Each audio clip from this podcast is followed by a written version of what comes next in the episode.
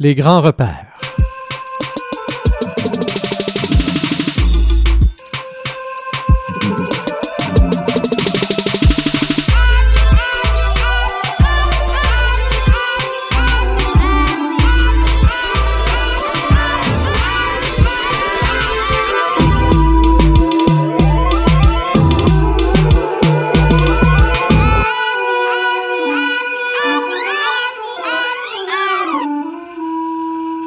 Bonsoir à tous. Rémi Perra derrière le micro pour la prochaine heure dans le cadre de l'émission Les Grands Repères, émission dans laquelle euh, on s'arrête un peu pour parler philosophie, histoire, science, spiritualité. Donc, ce qui nous sert, ce qui nous donne des repères euh, dans notre vie en général euh, et dans notre société, dans nos sociétés. La semaine dernière, on s'est penché sur le livre La dictature du bonheur et je vous ai lu en conclusion de l'émission la semaine passée ce qui était la conclusion de ce livre-là. L'auteur parlait du décès de son père et elle revenait, elle l'ouvrait avec ça et elle terminait avec ça. Donc son père qui est en train de mourir du cancer et elle qui était là tout simplement dans la chambre d'hôpital, une chambre d'hôpital aussi laide que toutes les chambres d'hôpital qu'on peut imaginer à travers le monde. Et une chambre d'hôpital et, et, tout ce qu'elle trouvait à faire à ce moment-là, alors que son père se meurt du cancer, ben, c'est de lui tenir la main et de lui dire, je suis là je suis là, je suis là, je suis là. Une fois qu'on a euh, finalement abandonné hein, euh, la dictature que peut, euh, la, pression que la dictature du bonheur peut nous mettre, la pensée positive et tout ça, c'est ce qui était dénoncé dans ce livre, La dictature du bonheur. une fois que tout ça est tombé et qu'il ne reste que notre vulnérabilité, eh bien, elle concluait son livre comme ça. Elle disait qu'au final, tout ce qui restait, c'était la compassion. La compassion pour soi, et la compassion pour les autres. J'avais tant et tellement aimé cette conclusion que j'en ai discuté euh, rapidement avec ma conjointe qui n'avait pas eu la chance d'écouter l'émission encore. Et euh, on a parlé un peu autour de la compassion. On a vu que ça suscitait quelque chose finalement de fort intéressant comme discussion. Et j'ai donc décidé euh, de me pencher sur ce thème. je suis allé chercher un livre à la bibliothèque, livre de Karen Armstrong. Elle est historienne des religions et elle a publié ce livre très sympathique compassion, manifeste révolutionnaire pour un monde meilleur. Et euh, c'est vraiment en tant qu'historienne des religions qu'elle le fait. Donc évidemment, il est, grandement question de toutes les religions du monde, de tous les grands courants spirituels, mais surtout dans ce livre-là, on voit comment euh, la compassion est à l'origine de chacune des religions et de chacun des grands mystiques finalement euh, à travers l'histoire de l'humanité et on voit aussi euh, comment on peut en arriver à soi-même intégrer la compassion et il n'y a absolument pas de recette magique et en même temps il y a une recette. Hein? Il n'y a pas de baguette magique mais il y a une recette dans le livre en douze étapes.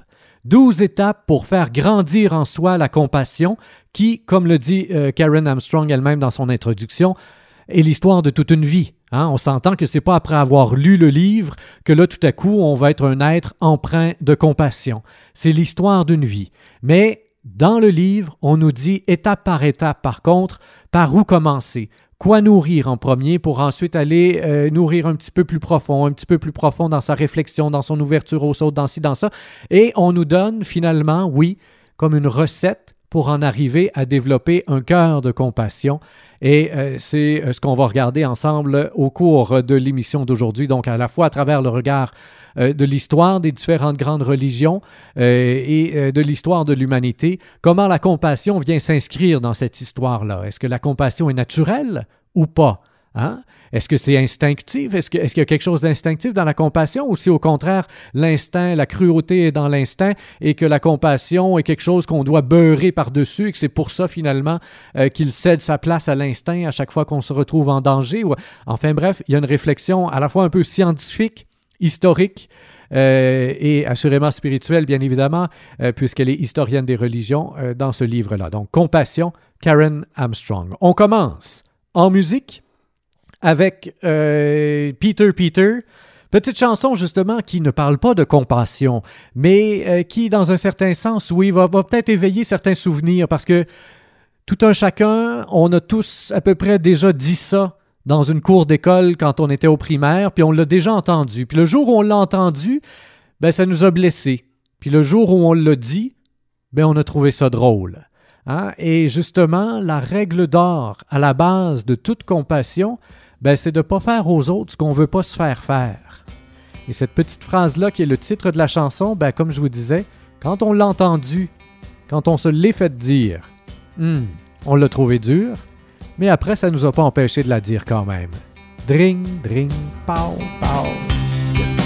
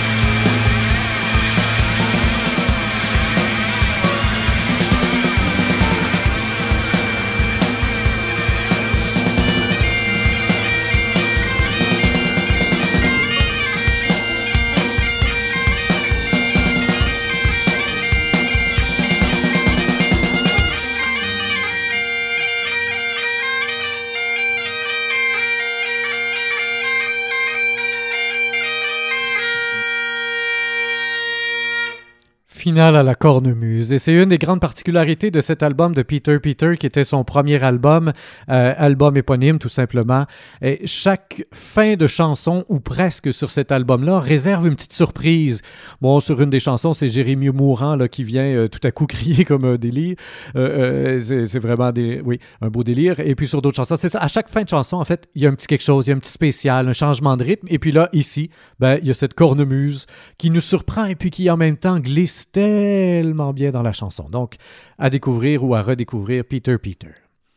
La compassion.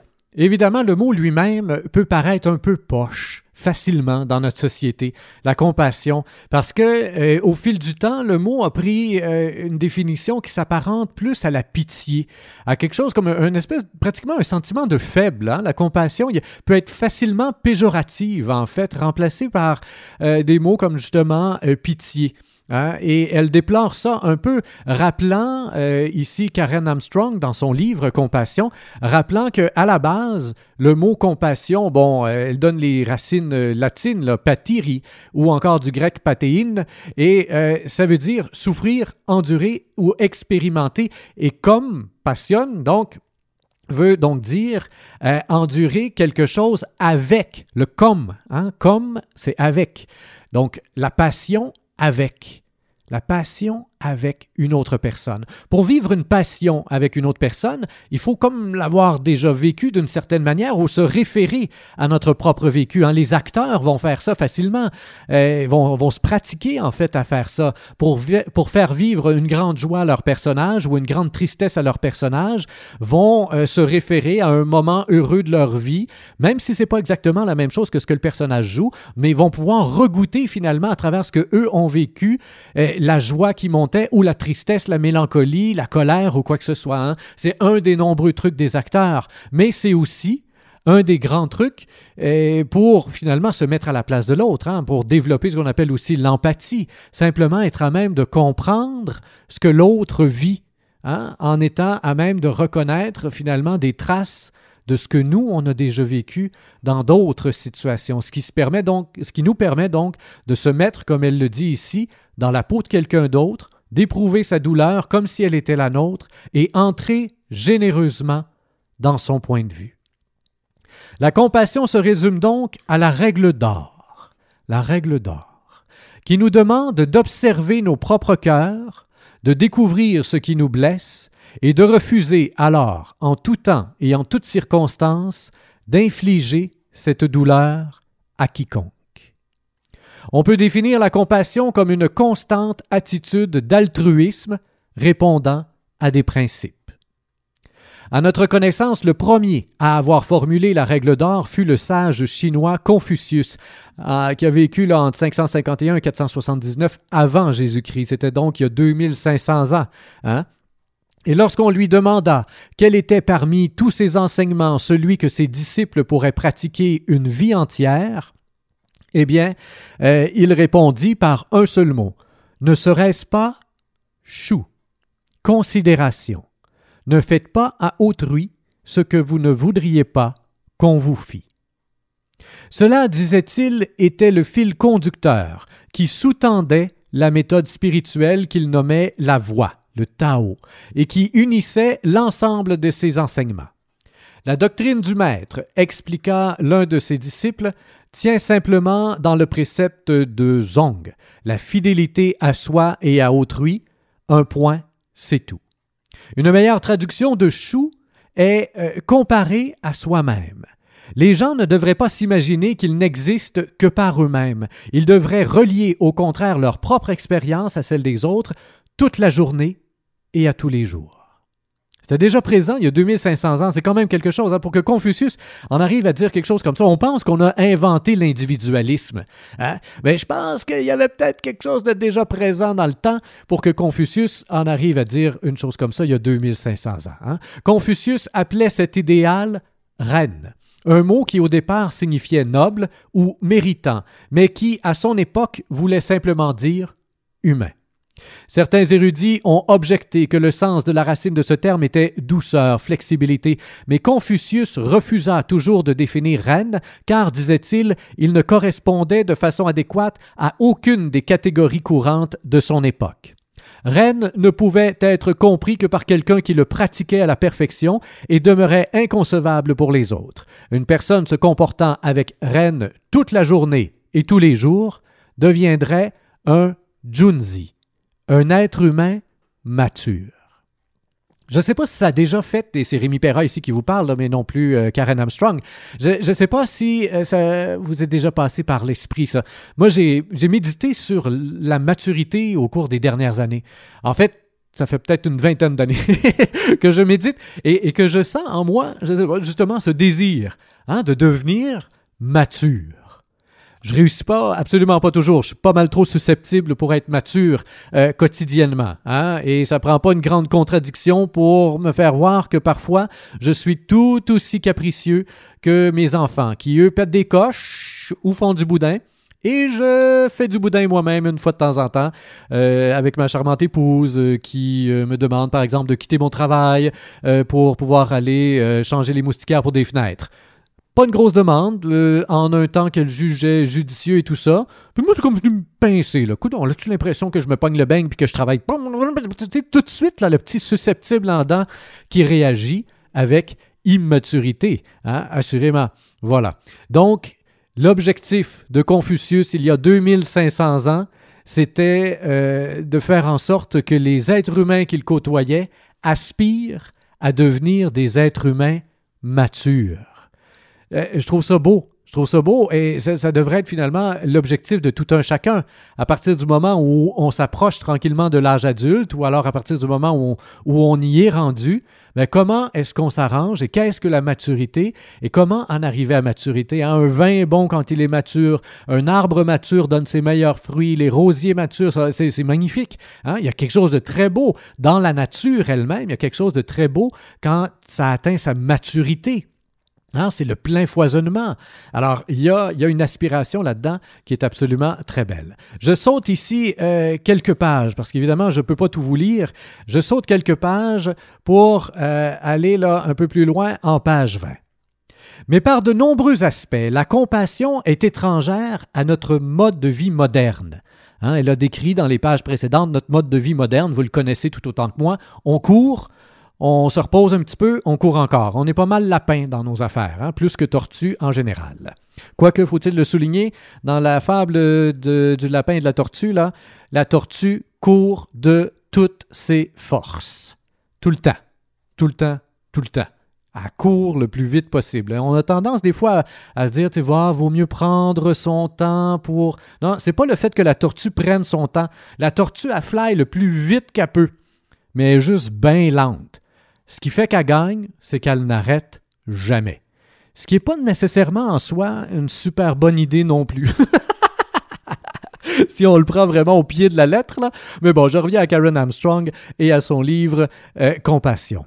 Mais par de nombreux aspects, donc, dit-elle, la compassion est étrangère à notre mode de vie moderne.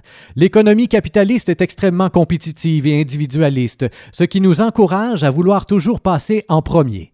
Quand Charles Darwin, euh, au début du 19e siècle, expose sa théorie de l'évolution des espèces, il révéla une nature qui, comme Tennyson l'avait déjà suggéré, était rouge dans la dent et la griffe. Le biologiste Herbert Spencer, 1820-1903, croyait que toutes les créatures, au lieu d'être imprégnées de l'amour bouddhiste ou de la douceur de reine, étaient perpétuellement engagées dans une lutte violente où seuls les plus aptes survivaient. Comme cela va à l'encontre de la vision euh, de Darwin, les défenseurs de la théorie de l'évolution ont, depuis Thomas H. Huxley, 1825-1895, trouvé euh, donc l'altruisme problématique. Les positivistes actuels, qui croient que la science doit être l'unique critère de vérité, ont objecté que nos gènes sont inévitablement égoïstes et que nous sommes programmés pour suivre nos propres intérêts. Quoi qu'il en coûte à nos rivaux. Nous devons passer d'abord. L'altruisme est donc une illusion, un rêve pieux qui, pour l'humanité, n'est pas chose naturelle. Au mieux, il s'agit d'un même, un ensemble d'idées, de pratiques ou de symboles culturels qui a colonisé nos esprits. Quoique béni de la sélection naturelle, il s'est révélé être un mécanisme utile de survie pour Homo sapiens, car ces groupes-là, qui apprenaient à coopérer, prenaient de l'avance dans une course désespérée en quête des ressources. Mais ce prétendu altruisme, insistent ces positivistes, n'est qu'apparent. Lui aussi est en définitive égocentrique. Cet altruiste espère, pour lui-même ou pour ses parents les plus proches, la réciprocité de la part de la société, objectait E. O. Wilson. Sa bonne action est un calcul qui fait souvent de façon euh, calcul fait souvent de façon tout à fait consciente et ses manœuvres sont orchestrées en fonction de l'extraordinaire interaction des récompenses et des exigences de la société. Un tel altruisme impur se caractérise par le mensonge, la simulation et la supercherie, y compris envers soi-même. L'acteur n'est-il pas plus convaincant quand il croit lui-même que son action est gratuite?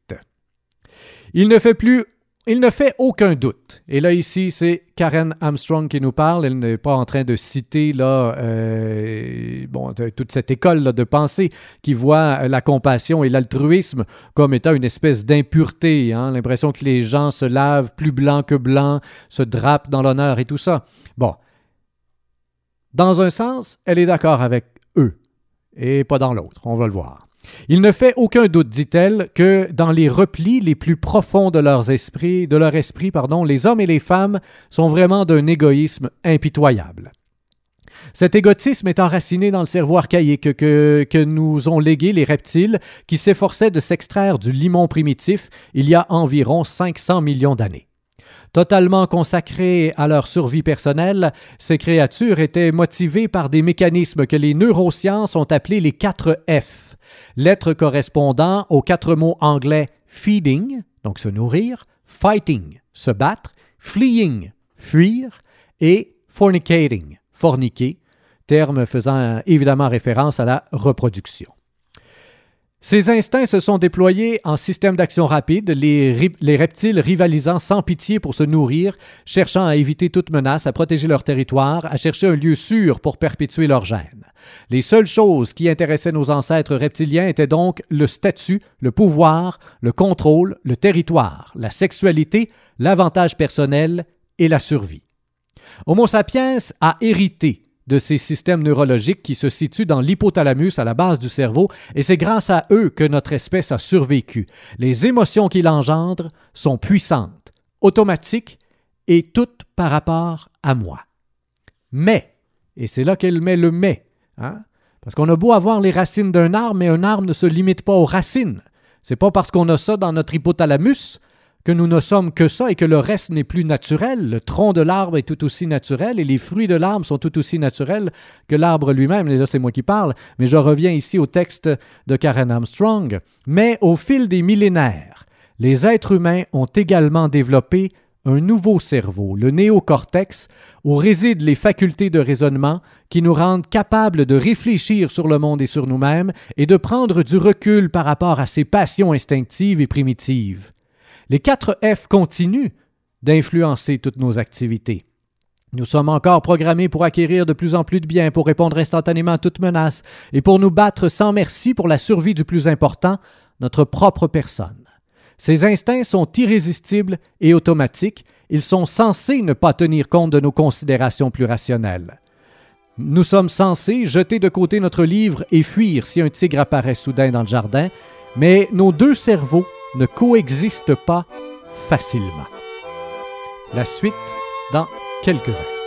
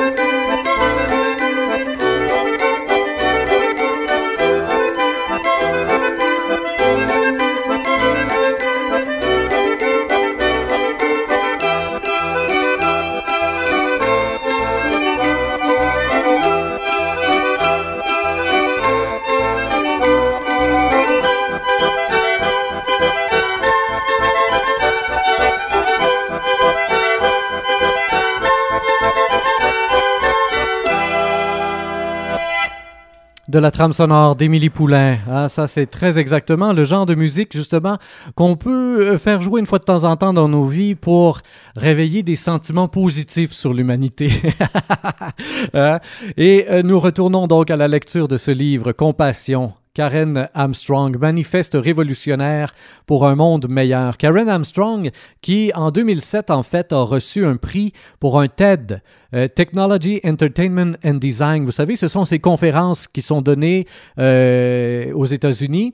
Euh, une conférence qui dure 18 minutes sur un sujet X et une fois par année, je crois, ils remettent des prix aux meilleurs conférenciers ou aux plus beaux projets et tout ça. Une, bourse quand même de 100 000 dollars et un, souhait à formuler pour un monde meilleur. Et donc, elle a organisé toute euh, une rencontre du côté de la Suisse avec des représentants de toutes les grandes religions du monde pour aller aux racines de la compassion et pour donner finalement un outil à travers ce livre Compassion, un outil qui sert euh, à instaurer la compassion dans nos vies. Alors, étape par étape, en douze étapes, comment construire la compassion? Mais d'où vient-elle? Est-ce qu'elle est naturelle? C'est un peu la question qu'on se posait il y a quelques instants. Page 26. J'ai sauté quelques pages là euh, après avoir parlé donc euh, de l'hypothalamus et euh, mais aussi de ce qui s'est développé par la suite. Hein? Et voyons voir justement la suite. Ces dernières années, les anthropologues, les éthologues et les neuroscientifiques ont tous recherché dans le cerveau animal et humain le développement de, des affections bienveillantes qui, selon eux, ont rendu nos schémas de pensée plus souples, créatifs et intelligents. En 1878, l'anatomiste français Paul Broca a découvert que tous les mammifères avaient une partie du cerveau qui semblait plus ancienne que le néocortex, mais que le cerveau reptilien ne possédait pas. Il a nommé cette région intermédiaire le grand lobe limbique. Dans les années 1950, Paul MacLean, médecin et neurobiologiste à l'Institut national de santé mentale aux États-Unis, a poussé plus loin cette découverte. Il a suggéré que les émotions positives de compassion, de joie, de sérénité et d'affection maternelle ne provenaient pas de l'hypothalamus, comme on le supposait jusqu'alors, mais du système limbique logé sous le cortex. Affinant plus encore l'analyse, Roger Sperry de l'Institut californien de technologie a recherché dans les années 60 les différences entre notre, entre notre cerveau droit et notre cerveau gauche. Si le cerveau gauche raisonne, explique, analyse et s'intéresse aux mots, aux distinctions, à la précision et à la relation de cause à effet, le cerveau droit, lui, est émotif, pleure, est sensible au symbolisme et est la demeure de l'art, de la musique et des émotions plus douces et malléable. Il semble donc que les instincts plus agressifs de l'hypothalamus existent aux côtés d'autres systèmes du cerveau rendant possible l'empathie et que nous soyons outillés aussi bien pour la compassion que pour la cruauté. C'est quand même assez bien, là. C'est génial de le réaliser pleinement.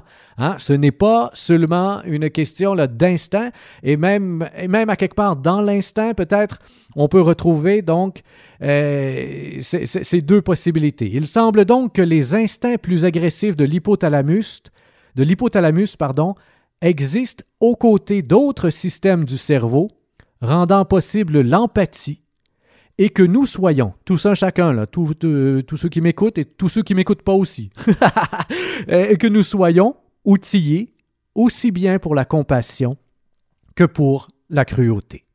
C'est donc dire que dans un certain sens, il y a un choix à faire.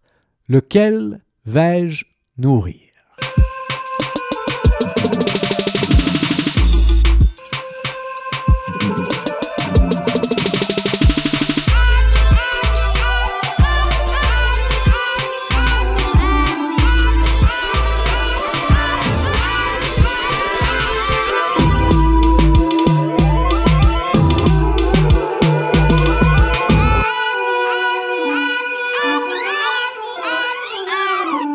Rémi Perra, toujours avec vous dans le cadre de l'émission Les Grands Repères.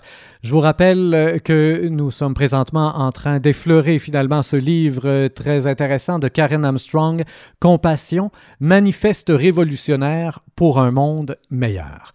Alors, euh, elle expliquait là euh, que on a euh, tous Hein, cette prédisposition pour la compassion, tout comme pour la cruauté. C'est là, à quelque part, et ça dort dans notre propre cerveau. Et dans les pages qui suivent, elle donne quelques exemples, finalement, comment, au fil du temps, euh, l'Homo sapiens que nous sommes, hein, l'Homo sapiens que nous sommes, a développé de la compassion, entre autres, tout d'abord, pour ses propres enfants Hein, de voir que euh, parfois euh, l'amour maternel va faire en sorte que la mère va euh, moins manger pour que ses enfants puissent survivre, va se mettre devant le danger pour protéger sa, progéniture. le, père va faire la même chose aussi. Petit à petit, ça se développe.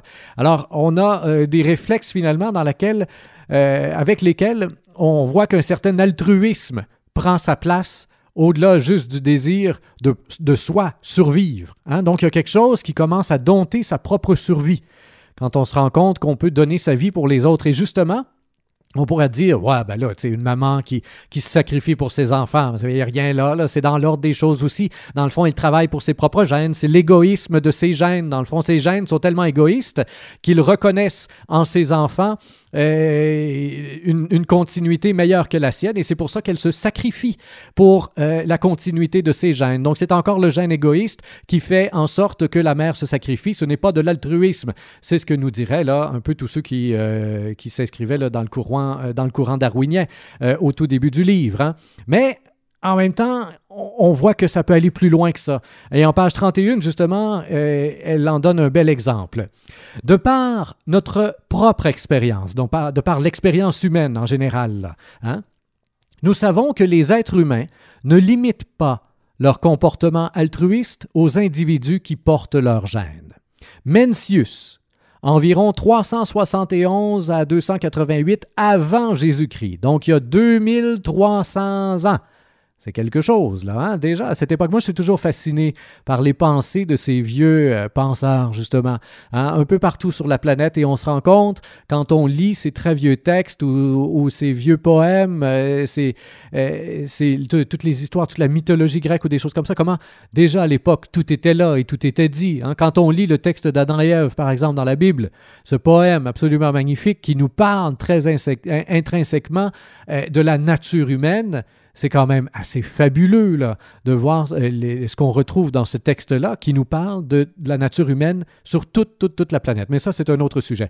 Et Mencius, donc, lui, vivait il y a 2300 ans. Et voici ce que ce philosophe confucien euh, disait. Il était convaincu que personne n'était totalement dénué de bienveillance pour autrui. Si vous voyez un enfant se pencher dangereusement au bord d'un puits, vous allez aussitôt vous précipiter vers lui pour le sauver. Votre action n'est pas inspirée par un intérêt personnel. Vous ne perdez pas de temps à vous demander si ce bambin vous est apparenté ou non. Vous n'êtes pas motivé par le désir de vous attirer les bonnes grâces de ses parents, de gagner l'admiration de vos amis, ou par le fait que vous êtes irrité par ses appels au secours.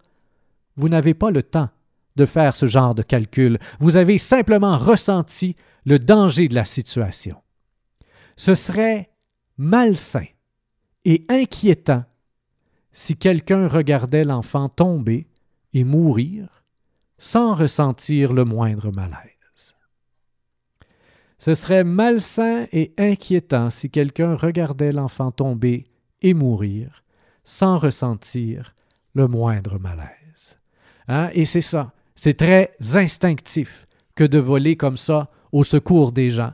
Hein? Et il y en a dont c'est le métier au fil du temps. Effectivement, on voit par exemple les pompiers, bon, vont y aller, hein? ils, vont se donner. on peut se dire, ben, ils sont payés pour le faire. Mais à côté des pompiers, ben, il y a souvent quelqu'un comme ça, effectivement, qui, qui se garoche dans le feu ou qui se garoche sur un accident de voiture et qui réussit à extirper quelqu'un au risque de sa propre vie. Mais on est en mode survie communautaire quand on tombe là-dedans et on est très exactement dans nos instincts. Et notre propre instinct nous pousse à mettre notre vie en danger dans une situation comme celle-là. C'est quand même assez impressionnant.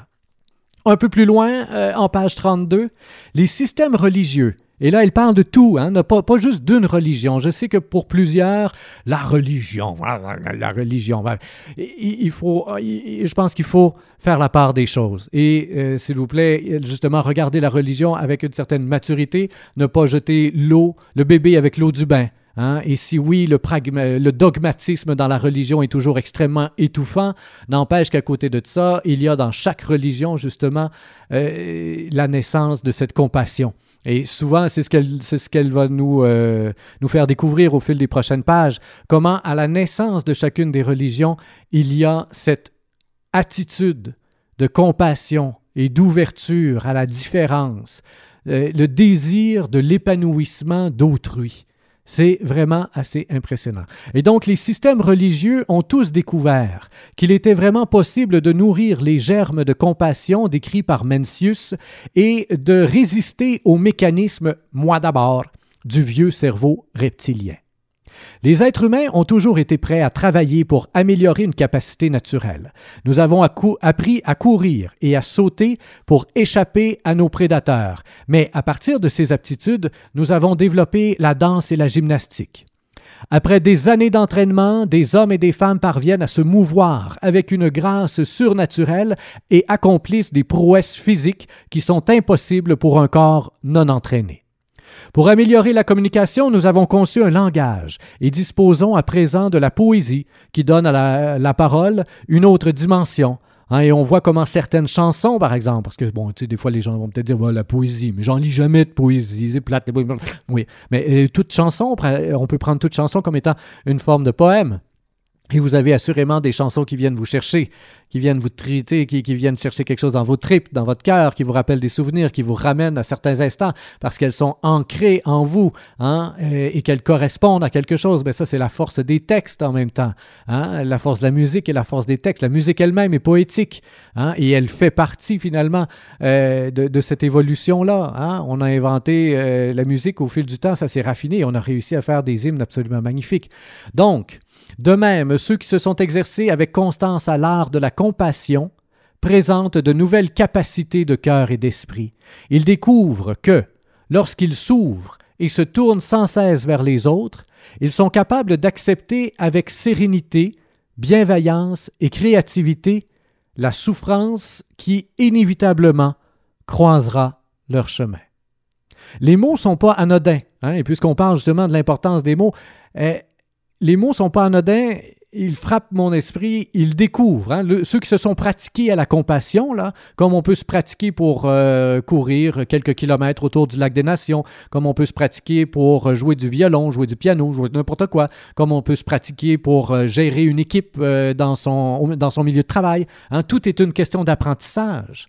La compassion, est aussi une question d'apprentissage. Et si on n'est peut-être pas tous appelés à devenir des Gandhi, Mère Teresa ou autres, comme on n'est pas tous appelés à devenir des Olympiens, on peut être quand même tous appelés à prendre soin de sa santé physique, mentale et émotive. Et dans la santé émotive, ben, il, y a, ce regard de compassion à développer sur soi et sur les autres, comme nous le disait la conclusion du livre La dictature du bonheur la semaine dernière. Et c'est pour ça qu'on parle de compassion cette semaine, comme je le disais en ouverture. Mais toujours est-il que je relis cette dernière phrase parce qu'il y a des mots qui peuvent être surprenants. Hein, les gens qui pratiquent, qui s'exercent avec constance à l'art de la compassion présentent de nouvelles capacités de cœur et d'esprit.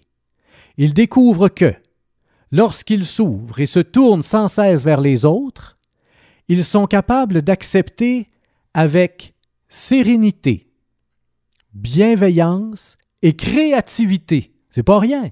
Accepter avec créativité la souffrance qui inévitablement croisera leur chemin. Ça ne veut pas dire qu'ils ne seront plus jamais tristes. On n'est pas ici dans la performance du bonheur, absolument pas.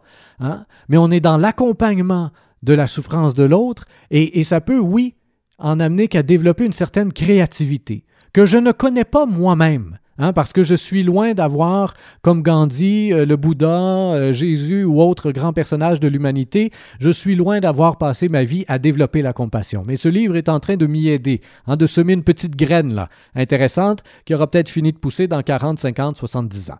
Toujours est-il que euh, ces êtres-là trouvent qu'ils ont une clarté nouvelle et expérimentent un état, un état d'être beaucoup plus intense quand même hein, euh, très, très intéressant. Les quatre F sont puissants. Donc, hein, la recherche de la nourriture, le food, le fight, le, le fleer ou flee, quelque chose comme ça, le s'enfuir, et le fornicating. Les quatre F sont puissants. Ils peuvent en une seconde faire capoter tous nos efforts de vivre de façon plus bienveillante et rationnelle. Mais nous sommes des êtres pensants dotés d'un néocortex pleinement développé et nous avons la faculté d'être responsables de ces pulsions. Nous avons en fait le devoir de nous protéger nous-mêmes et de protéger les autres de nos instincts les plus destructeurs. On retourne en musique. Pour vous une petite chanson sourire, encore une fois, euh, qui parle justement peut-être de, ce qu'on porte tous. Hein? Jean Vanier, euh, qui est quand même euh, un, aussi un des grands personnages du 20e siècle, Jean Vanier en France, disait Peu importe ce qu'on fait, ce qu'on dit, on ne dit qu'une seule chose Est-ce que tu m'aimes hein? Les enfants font ça. Quand ils viennent nous donner des bisous le matin ou quand ils sont extrêmement tannants pour avoir notre attention, ce qu'ils viennent nous dire, c'est Est-ce que tu m'aimes les employés, les patrons, nos collègues de travail, tout le monde, dans n'importe quel contexte, moi, ici, derrière le micro, je suis aussi en train de dire, selon Jean Vanier, est-ce que vous m'aimez? Hein? On cherche à être aimé. Eh bien, euh, Philippe Catherine le chantait d'une merveilleuse façon dans sa chanson Les bisous. On est là pourquoi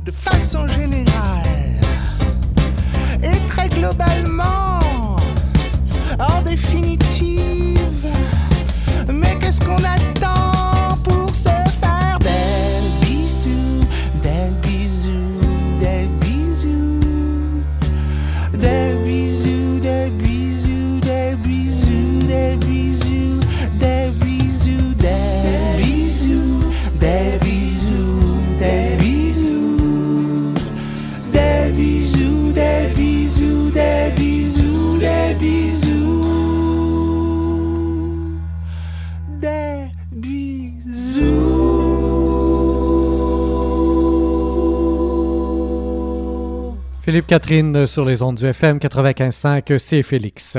Dans le dernier droit de cette émission, euh, avec le livre Compassion, Karen Armstrong, première de deux émissions, cela dit, hein, je le dis. Là, ici, on a introduit le sujet euh, et on voit un peu euh, la compassion, comment développer la compassion pour les autres. Mais il y a un chapitre très particulier sur la compassion sur soi et qui est euh, très important aussi et qui est une des premières étapes en fait avant d'être capable de développer la compassion pour les autres. Encore faut-il être capable d'en développer pour soi.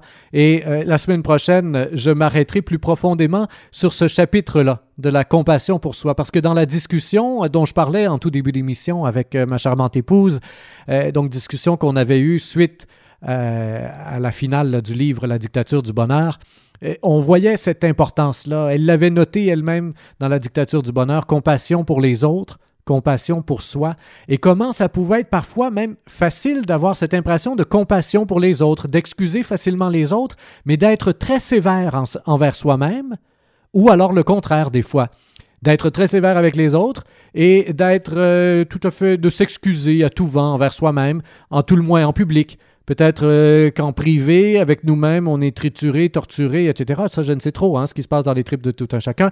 Mais des fois, on voit qu'il y a toutes sortes de patterns qui existent dans ce regard que nous avons et qui n'est pas nécessairement un regard mature, justement, comme le disait Confucius hein, euh, il y a euh, pratiquement 3000 ans. Voilà. Donc, un autre extrait là, du livre. Dans notre monde dangereusement divisé, la compassion est de notre plus grand intérêt. La développer exige cependant un immense effort de l'esprit et du cœur. Et surtout, en fait, de la persévérance. Hein.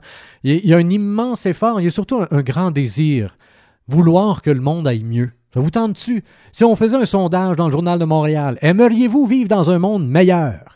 Avec une question truquée comme ça, évidemment, tout le monde répond oui. Hein? Je pense pas qu'il y ait grand monde, à part quelques philosophes justement qui euh, voudraient mettre un petit peu de subtilité là-dedans en disant Ah, oh, mais vous savez, le monde est tel qu'il est, nous devons l'accepter, la souffrance fait partie, oh, nous ne pouvons vivre dans un monde meilleur. Ben oui, on pourrait vivre dans un monde meilleur. Effectivement, si euh, si on prenait le temps, selon Karen Armstrong, de développer cette compassion-là, hein, ce qui nous apporterait un peu plus de maturité à tout un chacun, comme je disais tantôt. Tout un chacun ayant l'air d'être l'expression du jour dans cette émission. Il me semble que ça fait plusieurs fois que je me l'entends dire. Toujours est-il que... je reviens. Donc, euh, développer euh, la compassion exige un immense effort de l'esprit et du cœur. Gandhi a très bien expliqué cela. Nous devons nous-mêmes devenir le changement que nous souhaitons voir dans le monde. Nous ne pouvons pas attendre des dirigeants de nos pays qu'ils adoptent une politique plus humaine si nous continuons nous-mêmes à vivre de manière égoïste, avide et sans bienveillance, ou à donner libre cours à des préjudices sans nous poser de questions. Nous ne pouvons exiger de nos ennemis qu'ils deviennent plus tolérants et moins violents si nous ne faisons aucun effort pour transcender les quatre F dans nos propres vies. Nous avons tout autant une capacité naturelle de compassion que de cruauté.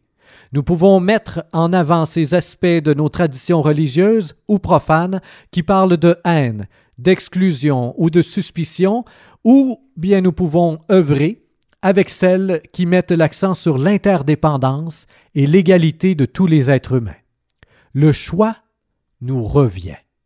Hein? En tant qu'adulte mature, on doit, à un certain moment, ou en tout cas en tant qu'adulte qui aspire à la maturité, on doit, à un certain moment, faire ce choix. Hein? Le choix nous revient, dit-elle. C'est quand même quelque chose de très important. Et euh, un peu plus loin, justement, dans le livre, les gens demandent comment commencer. Et c'est là, c'est là l'importance de ce livre-là qui nous donne douze étapes. Je ne vais pas pouvoir ce soir, ni la semaine prochaine d'ailleurs, vous lire l'entièreté des douze étapes, là, euh, euh, ligne par ligne. Mais je pense que ça vaudrait la peine peut-être de euh, prendre le temps justement de voir quelles sont les douze étapes en question. Je vais à la table des matières. Première étape, bien réaliser qu'est-ce que la compassion et quelles sont ses racines dans les différentes religions. Hein?